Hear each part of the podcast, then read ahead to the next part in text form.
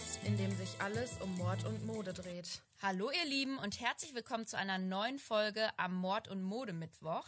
Mein Name ist Pia. Und ich bin Jördis. Heute sitzen wir bei Pia im Kleiderschrank und nehmen die neue Folge für euch auf.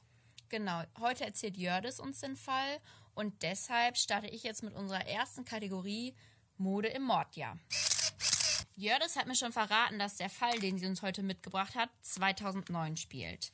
Und in dem Jahr hat der Designer Hüssein Chalain die These aufgestellt, dass Autounfälle nicht durch zu schnelles Fahren verursacht werden, sondern einfach durch Trägheit der Menschen. Und das hat er dann auch in seinen Designs verarbeitet. Auf den Stücken waren dann zum Beispiel zerbeute Autos, Nummernschilder oder gebrochene Windschutzscheiben zu sehen. Was sind das denn für Motive? Ich finde auch einfach dieses Statement, dass das durch die Trägheit der Menschen Ja. kommt. Aber wenn du träge, vielleicht bremst du dann nicht, aber wenn du träge bist, rast du ja auch nicht. Aber das finde ich schon okay, crazy. Okay, das war auf jeden Fall seine These, die er dann so verarbeitet hat. Zusätzlich wurde dann auch die gestrickte Mode wieder gefeiert. Also die hatte ein Comeback in diesem Jahr. Man trug überlange Pullovers zu sehr, sehr engen Hosen. Aber auch Schlagkragen, Rollkragen und dicke Zopfmuster. Die Trendfarbe 2009 war grau, dicht gefolgt von lila. Und lila ist bei mir, lila mag ich überhaupt nicht. Ich habe, glaube ich, kein einziges Kleidungsstück in lila. Hast du was Lilanes? Aber du hast was Fliedernes, ne? Flieder, aber ich finde lila ist nochmal Ja, Lila ist ein bisschen dunkler, ne? Ich glaub, ah, nee, was Lilanes habe ich auch nicht. Doch, ich habe, glaube ich, aber das ist schon mehr so, ein- so ein Brombeerton. Das ist finde ich dann wieder, relativ das dunkel. mag ich dann wieder. Aber so dieses Lila, ich weiß auch nicht. Auf jeden Fall hat Lila in dem ja auch die Männerwelt erobert. Die Männer trugen lilafarbene Pullover zu orangenen Korthosen. Och nee. Color Blocking. Genau, ja. Bei den Frauen sah es etwas anders aus. Die haben im Alltag Leggings getragen und dazu dann Babydoll-Tops. Und die Babydoll-Tops haben sie dann aber auch ganz oft zu Shorts kombiniert. Aber wir erinnern uns, sie sind ja etwas länger geschnitten und dann hat man fast gar nichts mehr von den Shorts gesehen. Konnte man auf jeden Fall nicht drunter gucken. Das stimmt. Ja, und dazu wurden dann Sonnenbrillen im Butterfly-Shape getragen. Das sind XL-Sonnenbrillen, die dann wirklich an der Seite so ein bisschen wie ein Schmetterling geformt sind. Und da muss ich dann immer an die ähm, Sonnenbrillen-Queen Paris Hilton denken. Das ist so das Erste, was mir zu immer einfällt, neben ihren Chihuahuas. Und sie hat natürlich den Trend auch mitgemacht. Modische Höhepunkte wurden aber immer noch mit sehr großen Taschen gesetzt. Also das war auch in den Jahren davor. Und das waren wirklich Riesentaschen, die schon fast wie Reisetaschen wirkten. Um die dann so ein bisschen weiblicher zu gestalten, wurden die mit Fransen oder Zierriemen verfeinert. Aber was im Jahr 2009 ein absolutes Must-Have war, waren bauchfreie Tops. Aber in dem Jahr war der Fitness-Hype noch nicht so ausgeprägt wie heute. Und da konnten die Frauen dann eher mit einem funkelnden Bauchnabelpiercing glänzen, als mit stehlenden Bauchmuskeln. Und die, ähm, Ich habe beides nicht. ach Quatsch, die Crop Tops wurden dann zu Hüftjeans getragen. Und für mich, ich habe direkt immer Britney im Kopf. Also Britney Spears und Lindsay Lohan haben wirklich diesen Trend bekannt gemacht. Und als ich das recherchiert habe, habe ich mich selbst dann auch gefragt, habe ich überhaupt noch eine Hüftjeans? Und ich habe tatsächlich eine. Und immer wenn ich die anhabe, habe ich so das Gefühl, ich verliere die gleich, Ja. weil man sich an die hohen Hosen schon Ja, gewöhnt hat. voll. Das ist richtig komisch, vor allem wenn du dir überlegst, man hat ja dann auch immer noch so krasse Gürtel dann immer so um.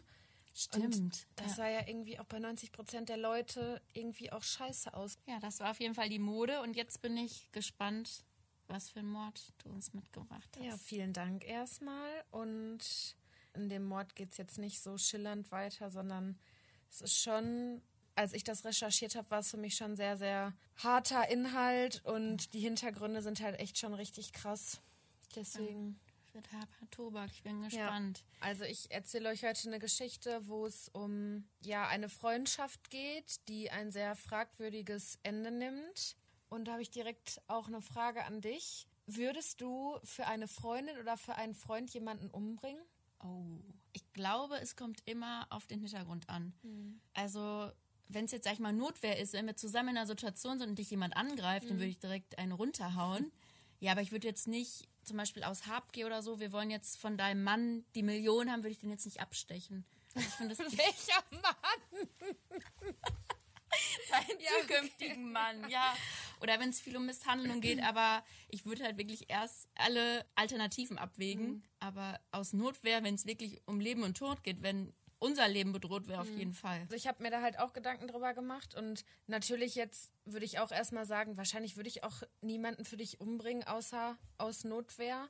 Da kommt natürlich auch immer so ein bisschen so die Beziehung zu demjenigen wird da so hinterfragt, also warum möchtest du, dass der umgebracht wird? Keine Ahnung, war das jemand, der dich über Jahre misshandelt hat oder mhm. sonst irgendwas? Nicht, dass jetzt irgendwie Selbstjustiz gut wäre oder sonst irgendwas. Aber ja, der Fall handelt halt einfach von dieser Freundschaft und deswegen wollte ich dir einfach mal diese Frage stellen. Also, Andreas, 18 Jahre alt und Frederik, 19 Jahre alt, sind seit Jahren die besten Freunde. Sie unterhalten sich über Mädchen, stellen Blödsinn an und verhalten sich wie ganz normale Teenager.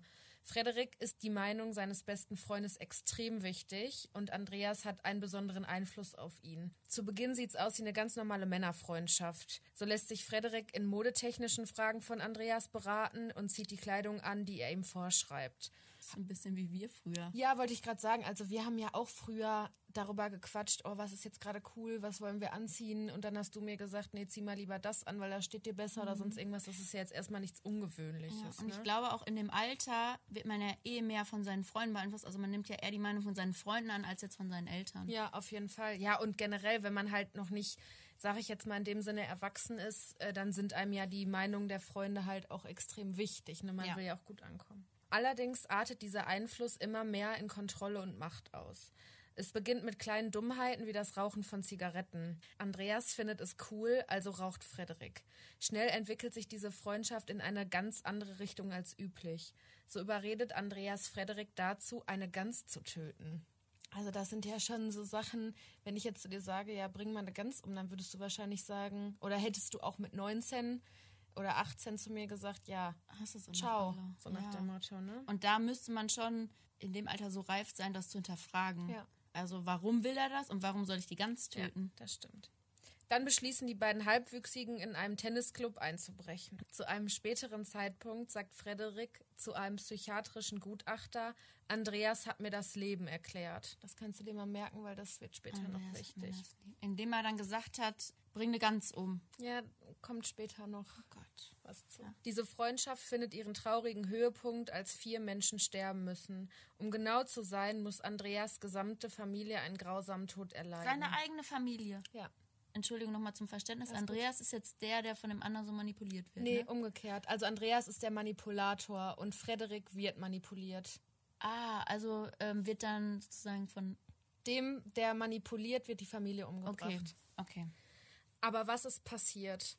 Es ist Gründonnerstag, der 9. April 2009. Andreas und Frederik verbringen den Abend in Andreas Elternhaus. Else und Hans-Jörg, seine Eltern, befinden sich zu diesem Zeitpunkt in einer nahegelegenen Kneipe und seine Schwestern Ann-Christine, 24, und Annemarie, 22, halten sich in ihrem Zimmer in der obersten Etage des Hauses auf. Wenn man das so von außen betrachtet, ist es ein ganz normaler Abend bis die beiden Jungen die Treppe zum Zimmer der Mädchen hochgehen. Sie haben etwas in ihren Händen. Zwei Pistolen und zwei abgesägte Colaflaschen, die als Schalldämpfer dienen sollen. Sie überraschen die beiden Schwestern und eine der beiden ruft noch, was soll denn der Scheiß, bevor sie von dem besten Freund ihres Bruders mit 19 Schüssen hingerichtet werden. Die beiden Frauen liegen nun tot vor dem noch immer eingeschalteten Fernseher. Oh Gott, das ist doch schon wieder ein Overkill. Hm. Mit, 19 mit 19 Schüssen. Ja. Oh Gott, die, also schrecklich. Die beiden jungen Männer stehen im Zimmer. Laut späterer Aussagen sagt Frederik anschließend noch zu Andreas, dass er keinen Bock mehr habe, jetzt auch noch seine Eltern zu ermorden. Dieser nimmt ihn daraufhin in den Arm und antwortet: Halte durch, es ist gleich vorbei. Doch stattdessen, dass bei den beiden der Verstand einsetzt, gehen sie in die Kneipe, in dem sich Andreas Eltern befinden. Dort gesellen sie sich zu dem ahnungslosen Ehepaar. Sie setzen sich zu ihnen an den Tisch, trinken Alkohol, sie machen Witze und es herrscht eine ausgelassene Stimmung. Dann gehen die beiden Jungs nach Hause und warten dort auf Els und Hans-Jörg. Als diese ahnungslos und ohne das Wissen, dass ihre beiden Töchter tot in ihrem Zimmer liegen, das Haus betreten, werden auch sie mit elf Schüssen hingerichtet. Als wäre nichts geschehen, legen sich Andreas und Frederik ins Bett und schlafen. Also hier konnte ich leider nicht rausfinden, ob die quasi an dem Tatort schlafen, also in Andreas Zimmer, oder ob die zu Frederik rübergegangen sind, weil sich da die Quellen irgendwie widersprechen. Mhm. Aber jetzt noch eine kurze Rückfrage. Die haben die beiden Schwestern ermordet. Sind dann in die Kneipe gegangen, haben noch mit den Eltern getrunken Ja, und und haben so getan, als wäre alles in Ordnung, obwohl Ja. die Kinder von denen dann. Ja, und dann sind die halt nach Hause gegangen, haben auf die Eltern gewartet und haben die dann umgebracht. Die haben, ich, die haben bestimmt da geschlafen. Ich also, denke auch, ja, weiß man man, jetzt es nicht, halt nicht aber da, das ist ja grauenhaft. Am nächsten Morgen frühstücken sie in aller Seelenruhe mit Frederiks Eltern und gehen dann anschließend rüber zum Tatort. Dort setzen sie sich dann auf die Stufen vor dem Haus und rufen die Polizei. Sie warten dann auf die Beamten und auf die Sanitäter. Andreas schreit wie von Sinn, dass er die Täter umbringen wird. Also das berichten halt hinter die Polizisten und die ähm, Sanitäter, dass der da halt vollkommen ausgeflippt ist. Er spielt doch da eigentlich dann gerade nur eine Show. Ja. Die beiden weinen, schluchzen und zittern. Genau die Reaktion, die man erwartet, wenn man seine Familie tot auffindet. In der Vernehmung durch die Polizei stellt sich aber schnell heraus, dass das alles nur eine große Täuschung war. Nach vielen Stunden, in denen die beiden von der Polizei befragt werden, legt Frederik schließlich ein Geständnis ab. Andreas schweigt vorerst zu den Vorwürfen und gesteht dann aber auch nach einiger Zeit den vierfachen Mord an seiner Familie. Somit kommt es fast ein Jahr nach der Tat zum Prozess.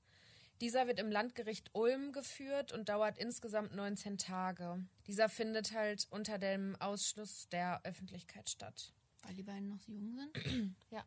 Die wohl größte Frage, die sich das Gericht, die Angehörigen und fast ganz Deutschland stellen, ist die nach dem Warum. Warum? Ja. Warum stiftet man seinen besten Freund dazu an, seine gesamte Familie auszulöschen? Und wie kann man jemanden so manipulieren, dass jegliche Form von Moral außer Kraft gesetzt wird?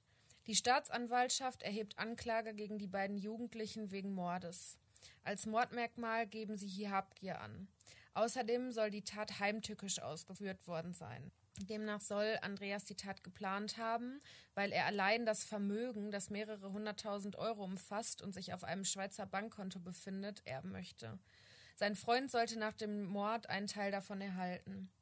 Andreas habe kurz vor der Tat die Vollmacht für das Konto bekommen und Frederik hatte schon einen Wunschzettel verfasst, was er sich von dem Geld kaufen Das wollte. jetzt ein Scherz. Nein, es ist kein Scherz. Es ist wirklich krank. Die sind aber beide krank. Ja. Ja. Aber es Gott. kommt Ja, später ich- noch was zu den Hintergründen. Da bin ich echt mal drauf gespannt. Warum, was treibt so junge Menschen dazu, erstmal seine eigene Familie umbringen zu wollen und wie sich jemand so manipulieren lassen kann? Die Beweislage ist klar. Auf den Pistolen wurden die Fingerabdrücke der beiden Jungs sichergestellt und sie haben ja auch ein Geständnis abgelegt. Während des Prozesses werden über 50 Zeugen aus dem Umfeld der Freunde befragt oder beziehungsweise auch der Familie. Dabei steht immer die Frage nach dem Warum im Raum. Unter anderem sagt ein Lehrer von Andreas aus. Andreas sei der beste Schauspieler in der Theatergruppe der Schule gewesen und der Lehrer sagt wortwörtlich hinterher, dass er immer noch extrem stolz auf ihn gewesen ist. Er ging auf eine Realschule und beendete diese als Klassenbester und anschließend besuchte er dann ein Wirtschaftsgymnasium. Er konnte sich gut ausdrücken und hatte auch Glück bei den Mädchen und wurde auch so ein bisschen so als Sunny Boy beschrieben. Also er war halt überall beliebt und hatte jetzt keine Probleme mit seinen gleichaltrigen Mitschülern. Aber ich finde, da sieht man wieder, man guckt den Menschen nur von Kopf. Ja. Du siehst ja wirklich nicht, was passiert in den Menschen drin, Ja. was ist halt hinter der Fassade, die er ja stimmt. anscheinend sehr gut gespielt hat. Alle Personen beschreiben Andreas Familie als Paradebeispiel für eine glückliche Familie. Das ist aber eben nur der Eindruck von außen.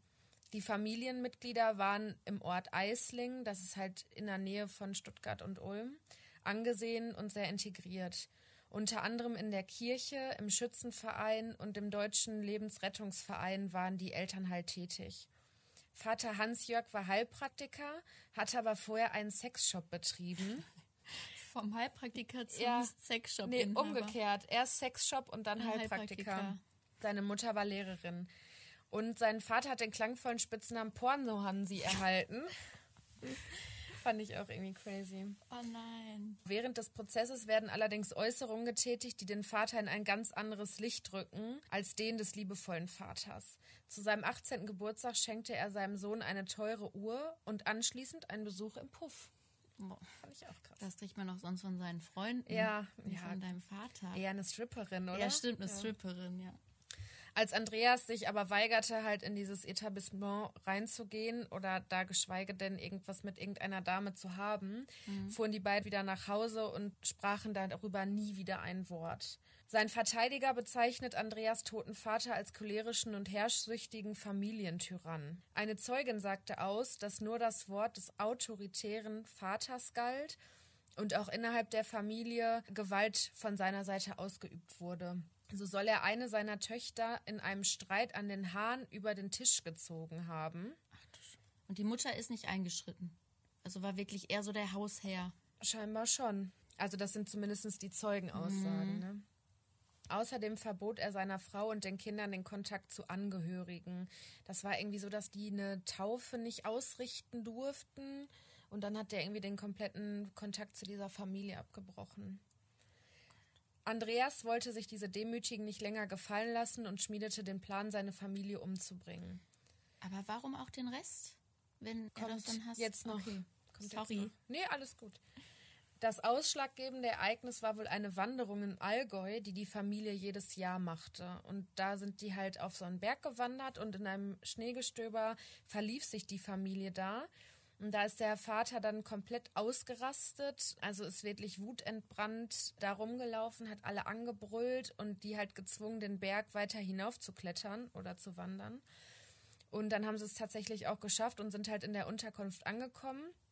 Und da hat Andreas dann halt zu seinem Vater gesagt, dass die Situation sehr gefährlich war und hat ihm dann auch vorgeworfen, dass er das Leben der Familienmitglieder damit gefährdet hat. Mhm. Und dann hofft er darauf, dass ihm jemand Recht gibt oder sich auf seine Seite schlägt und sagt, ja, Andreas hat Recht und es war wirklich gefährlich. Und das macht aber keiner. Also die Familie steht da und schweigt. Und daraufhin hat er dann den Entschluss gefasst, dass seine ganze Familie sterben muss, weil er wird sich von allen dann hintergangen. Ja, genau, ja. Der psychiatrische Gutachter aus dem Prozess sieht in diesen Vorkommnissen allerdings keinen Grund für einen sogenannten Tyrannenmord. Da habe ich jetzt noch mal einen kurzen Exkurs zu. Also unter einem Tyrannenmord versteht man den Mord an einem Despoten, also einem gewalttätigen Herrscher oder Diktator. Dabei geschieht dieser Mord, der meist ein Attentat ist, allerdings nicht von außen entstehenden Personen, sondern aus dem inneren Reihen, also quasi aus dem eigenen Kreis. Mhm. Und in der griechischen Antike galt der tödliche Anschlag auf einen Tyrannen als höchste und edelste Tat des Bürgers und nicht als Straftat. Quasi die Bürgerpflicht dass man einen Tyrannen irgendwie aus dem Weg geschafft hat. Mhm. Der Gutachter sieht ebenfalls Habgier als Motiv oder die Lust am Töten gepaart mit narzisstischen Charaktereigenschaften von Andreas. Angeblich soll Frederik in einem Brief an seinen Anwalt behauptet haben, dass die Jungs gedacht haben, das Leben wäre wie ein Film. Andere Personen würden sich halt Filme mit solchem Inhalt angucken und sie hätten es halt einfach in die Tat umgesetzt. Er wird während des Prozesses als das komplette Gegenteil von Andreas beschrieben. Er ist zurückhaltend und fast scheu. Er war still und ruhig. Und auch in der Schule hat er keinen Anschluss gefunden. Es ist nicht so, dass er wenig Freunde hatte, sondern er hat halt wirklich gar keinen einzigen Freund. Erst als er dann Andreas kennengelernt hat, hat sich das verändert. Die beiden sind halt zusammen auf dieses Wirtschaftsgymnasium gegangen. Mhm. Und aber auch komisch, dass die gerade dann befreundet sind, wenn er so ein Stiller ist und der andere so ein Sunny Boy, den alle ja. gern haben. Aber er konnte halt Frederik gut manipulieren, ne? Und er hat sich, Frederik hat sich bestimmt gehofft, so zu werden wie er. Hm. Ja, das kann gut sein. Er hat äh, zu Andreas aufgesehen und jetzt wieder das Zitat, Andreas hätte ihm das Leben erklärt. Die Einschätzung eines Gutachters macht deutlich, dass Frederik der devote Teil war und eine negative Grundeinstellung zu sich und dem Leben hat er bezeichnet sich selber als Mängelexemplar. Außerdem sei suizidale Tendenzen zu erkennen. Mit einem IQ von 102 ist er durchschnittlich intelligent, allerdings wird ihm das Asperger-Syndrom attestiert. Also da habe ich jetzt auch nochmal okay. genau noch eine kurze Definition zu. Also dahinter verbirgt sich eine tiefgreifende Entwicklungsstörung, die eine Art von Autismus ist. Das ist eine Kontakt- und Kommunikationsstörung. Die Betroffenen haben Probleme im Umgang mit anderen Menschen, da sie nicht in der Lage sind, sich empathisch zu verhalten. Also sie können sich nicht in andere Menschen hineinversetzen oder Gefühle nachempfinden. Mhm. Die können das halt einfach nicht verstehen. Ich habe hinterher noch mal so ein bisschen was gegoogelt, so zur Therapie von Autismus und da die müssen halt so ganz alltägliche Dinge lernen, zum Beispiel Blickkontakt halten oder die können keinen Smalltalk führen. Und wenn die jetzt irgendwo auf einer Straße sind und irgendein Fremder sagt dann Hallo, dann sind die total überfordert, weil die das, die können oh das nicht nachempfinden, warum diese fremde Person jetzt Hallo zu denen gesagt hat. Oh Gott, schrecklich. Ja. Aber man kann das therapieren, also zumindest, dass man die im Leben begleitet, das ja. ist dann einfacher für die. Ja, also die, das ist nicht heilbar ja. in dem Sinne, aber man kann man, nur, sie nur unterstützen. Genau, man kann denen halt beibringen, wie so normale zwischenmenschliche ja, genau, Ablauf. funktionieren. Trotz der innigen Beziehung wird ein homosexuelles Verhältnis bei den beiden ausgeschlossen. Während der Verhandlungen beschrieb Frederik ihre Freundschaft als vollkommene Beziehung. Er hat Andreas nahezu angebetet und sich von ihm beraten lassen bzw. beeinflussen lassen, sei es jetzt in einem Umgang mit Mädchen oder halt auch bei modetechnischen Angelegenheiten. Da habe ich noch einen kleinen Side-Fact zu. Und zwar war es so, dass die einen gemeinsamen Kleiderschrank hatten. Das passt ja ganz gut zu unserem ich Podcast. Ich wollte sagen, das passt aber auch zu uns früher. Ja. Wir haben ja auch immer alles getauscht. Ja, und genau, und da war das so, dass die da alle Sachen und Klamotten aufbewahrt haben, die die beiden besaßen. Und dort horteten sie auch ihr Diebesgut, da sie ja ganz gerne mal irgendwo eingebrochen sind, zum Beispiel in ihre eigene Schule. Da haben sie dann Beamer geklaut und die mhm. halt in diesem Kleiderschrank aufbewahrt. Und dann kommt irgendwann der Tag, wo die beiden in einen Schützenverein einbrechen und dort sage und schreibe 19 Waffen stehlen. Was? Ja.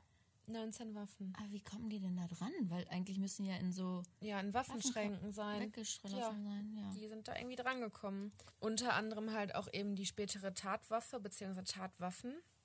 Die Polizei ermittelt aber irgendwie nur halbherzig und somit kommt man den beiden nicht auf die Schliche und kann sie halt nicht überführen. Sie haben immer einen Adrenalinkick gesucht und wenn die sich mit ihren Eltern unterhalten haben, dann haben sie diese gestohlenen Waffen halt irgendwo am Körper getragen so nach dem Motto, die wussten halt, dass sie diese Waffen haben und die Eltern haben davon aber nichts mitbekommen. Mhm. Aber auch so wie so ein Adrenalinstoß. Ich mhm. könnte jetzt erwischt werden, meine Eltern könnten das jetzt sehen. Genau. Sie erschufen sich ihre eigene gemeinsame Realität, zu der nur sie Zugang hatten. Zu Beginn machten sie halt Witze darüber, die Familie von Andreas zu töten, und diese Ideen wurden aber dann immer konkreter und schließlich erfanden sie einen geheimen Code für das geplante Verbrechen und das muss ich sagen, das hat mich so unfassbar schockiert. Also dieser Code lautet 5142 und der erklärt sich so, Andreas Familie bestand aus fünf Personen. Die Eins steht für Andreas als das schwarze Schaf der Familie. Vier Personen sollten umgebracht werden und zwei Personen, Andreas und Frederik, sollten überleben. Während des gesamten Prozesses äußerten die beiden Angeklagten sich kaum zu den Vorwürfen. Die Staatsanwaltschaft fordert zum Schluss der Verhandlungen lebenslange Haft für Andreas und zehn Jahre Jugendgefängnis für Frederik. Nach Paragraf 105 des Jugendschutzgesetzes muss vor der Verurteilung von den Psychiatern geklärt werden, ob Frederik danach oder halt nach dem Erwachsenenstrafrecht verurteilt werden soll. Und ganz kurz zu dem Gesetz, habe ich einen kleinen Auszug mitgebracht. Man gilt als Jugendlicher, wenn die Gesamtwürdigung der Persönlichkeit des Täters ergibt, dass er zur Zeit der Tat nach seiner sittlichen und geistigen Entwicklung noch einem Jugendlichen gleichstand. Und dabei gibt es halt die sogenannten Marburger Richtlinien. Also es ist eine Sammlung von Kriterien, die berücksichtigt werden müssen. Und diese helfen dann bei der Bewertung durch die Psychiater. Da wird dann unter anderem geklärt, ob die Person handlungs- und urteilsfähig ist, ob sie Gefühle richtig und objektiv einschätzen kann, eigenständig ist und wie der Plan für das weitere private und berufliche Leben aussieht, beziehungsweise ob überhaupt ein Plan vorhanden ist. Und generell gelten Menschen im Alter von 14 bis 18 als Jugendliche, von 18 bis 21 als Heranwachsende und ab 21 als Erwachsene. Dadurch, dass Frederik ja 19 ist, und halt eben dieses Asperger-Syndrom hat, mhm. müssen die sich äh, vergewissern, ob er halt nach Erwachsenenstrafrecht oder Jugendstrafrecht verurteilt werden soll. Jetzt bin ich mal gespannt, wofür sie sich entschieden ja. haben. Letztlich ließ sich nie ganz klären, ob wirklich nur Frederik geschossen hat und was das tatsächliche Motiv der beiden war. Also so wie es ausschaut, hat wirklich nur er geschossen, aber wie gesagt, das konnte man halt nie ganz klären und das Landgericht Ulm verurteilt Andreas zu einer lebenslangen Haftstrafe mit der besonderen Schwere der Schuld. Also er kann keinen Antrag auf eine vorzeitige Entlassung nach 15 Jahren beantragen, wie das sonst bei lebenslanger Haft halt üblich ist, wegen dieser besonderen Schwere der Schuld. Und zusätzlich wird noch die Sicherheitsverwahrung beschlossen. Das heißt, dass wenn er aus dem Gefängnis rauskommt, geguckt wird, ob er auf die Menschheit losgelassen werden kann, beziehungsweise halt eine Gefahr für die Allgemeinheit darstellt.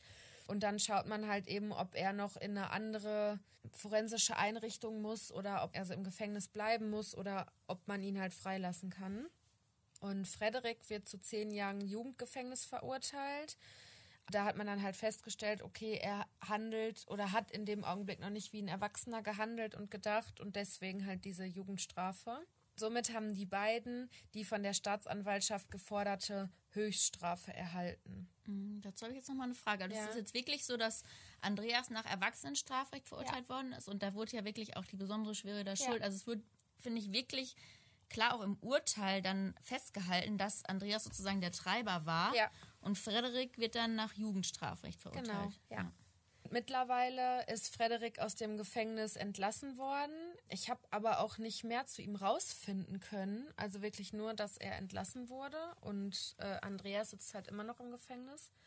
Vor dem Prozess gaben seine Eltern dem Stern ein Interview und dort sagten sie, dass er immer ihr Sohn bleiben wird und dass sie halt zu ihm halten. Außerdem hat er seinen Eltern gegenüber halt Suizidgedanken geäußert, wenn diese sich von ihm abgewandt hätten. Sie sagten weiter, dass an dem Morgen nach der Tat, als sie mit denen gefrühstückt haben, nichts bemerkt haben wollen von dem, was da vorher passiert ist. Und erst als die Vernehmung über Stunden andauerte, hatten sie halt eine Ahnung, dass da irgendwas nicht stimmen kann. Und die Polizei am Tatort hat natürlich dann die Eltern benachrichtigt und dann sind die da hingefahren. Auch da haben die Jungs sich halt nichts anmerken lassen. Und ich meine, kein Mensch der Welt kennt dich wahrscheinlich besser als deine Eltern. Mhm. Und wenn du so eine Tat begangen hast und die das nicht merken. Auch wenn die da morgens mit den frühstücken und dann ja. merken, da ist was, dann würde ich doch als Elternteil da nachhaken. Oder wenn die dann halt gehen, gucken, wo gehen die hin? Also, ja, aber die haben halt nichts gemerkt. Oder sagen halt, sie haben nichts gemerkt. Und das ist schon, ja, vielleicht will man es dann auch nicht wahrhaben. Das aber ist halt die Frage. Oder es waren halt extrem gute Schauspieler, mhm. ne? Bei dem einen hat man ja auch gehört, der war in der Schauspiel AG so ja. gut und ja. Und sie sagen halt, dass es dem eigenen Kind nach so einer brutalen Tat nichts anzumerken, dass halt eigentlich das Erschütterndste für die war, dass die sie es halt wirklich einfach nicht gemerkt haben. Mhm. Frederiks Vater äußert sich außerdem zu der Freundschaft der beiden und beschreibt diese, als wären sie Zahnräder, die ineinander gepasst haben. Die Freundschaft sei außerdem eng und stark gewesen was ich dann noch ein bisschen traurig fand, dass Frederiks Mutter halt mittlerweile verstorben ist. Die beiden Töchter, die oder die Schwestern, die umgebracht wurden, die hatten halt auch Freunde und die äußern sich auch nach der Urteilsverkündung.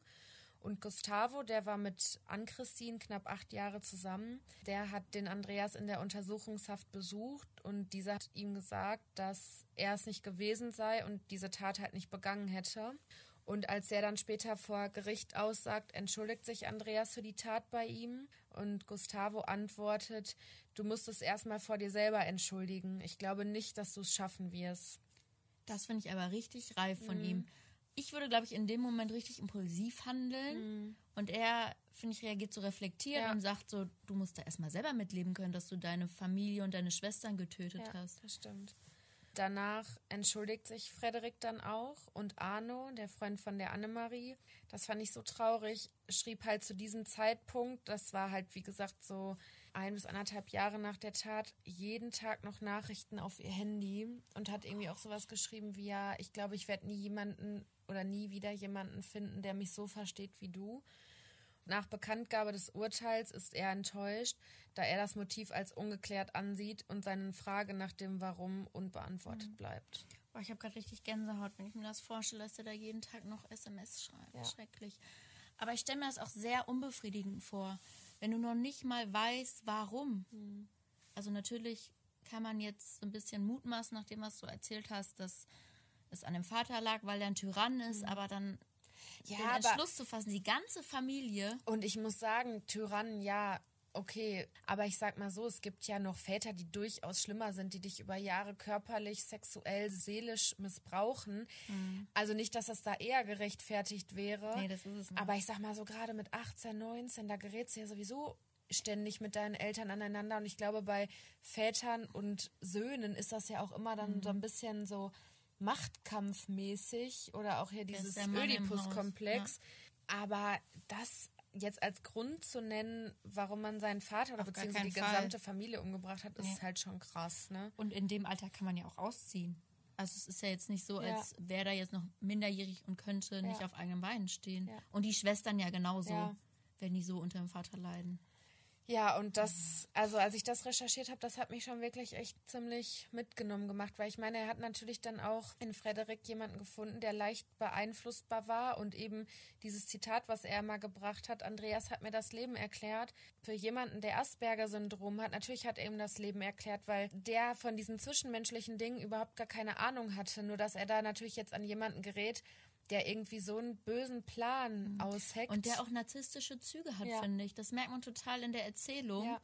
Und da war dann Frederik das ganz leichtes Opfer für ja, ihn. total. Der hat ihn halt beeinflusst und da, er wusste es halt, also was heißt, er wusste es nicht besser. Natürlich weiß man, dass man nicht die Familie umbringen sollte, aber diese zwischenmenschlichen Sachen, da mhm. hat er ihm eine Menge wahrscheinlich beigebracht, auch wirklich. Und da hat er wahrscheinlich auch von der Freundschaft profitiert. Nur er war dann halt irgendwann so manipulativen Geflecht dieser Freundschaft drin mhm. gefangen, dass er da wahrscheinlich auch irgendwie gut und böse nicht mehr unterscheiden konnte. Ne? Ja.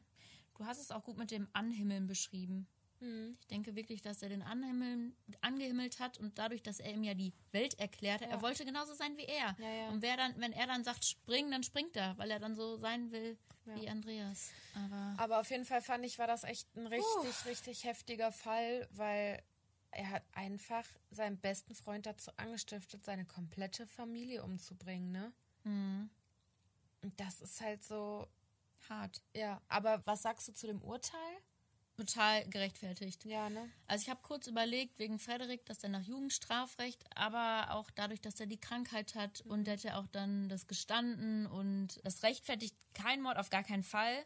Aber ich hoffe trotzdem für ihn, dass er jetzt wieder ins Leben zurückfindet mhm. und dann lernt, vielleicht auch mit seinen inneren Kämpfen umzugehen. Also, mhm. dass er sich so akzeptiert, wie er ist und jetzt das Beste daraus macht. Ja, und, und nicht wie, sich wieder jemanden sucht, den er anhimmeln kann und dann danach strebt zu sein wie er. Ja, zumal es ja auch eine gewisse Therapieform für Autismus beziehungsweise dieses ja. Asperger-Syndrom mhm. halt auch gibt. Ne? Also eigentlich kann man nur hoffen, dass er da Hilfe, Hilfe, findet. Ja. ja. Ob die beiden noch Kontakt hatten, weiß man bestimmt nicht, oder? Ob die vielleicht Briefe geschrieben ähm, haben? Nee, also als sie in Untersuchungshaft saßen, nicht. Und die haben sich auch während des Prozesses nie angeschaut. Ach krass.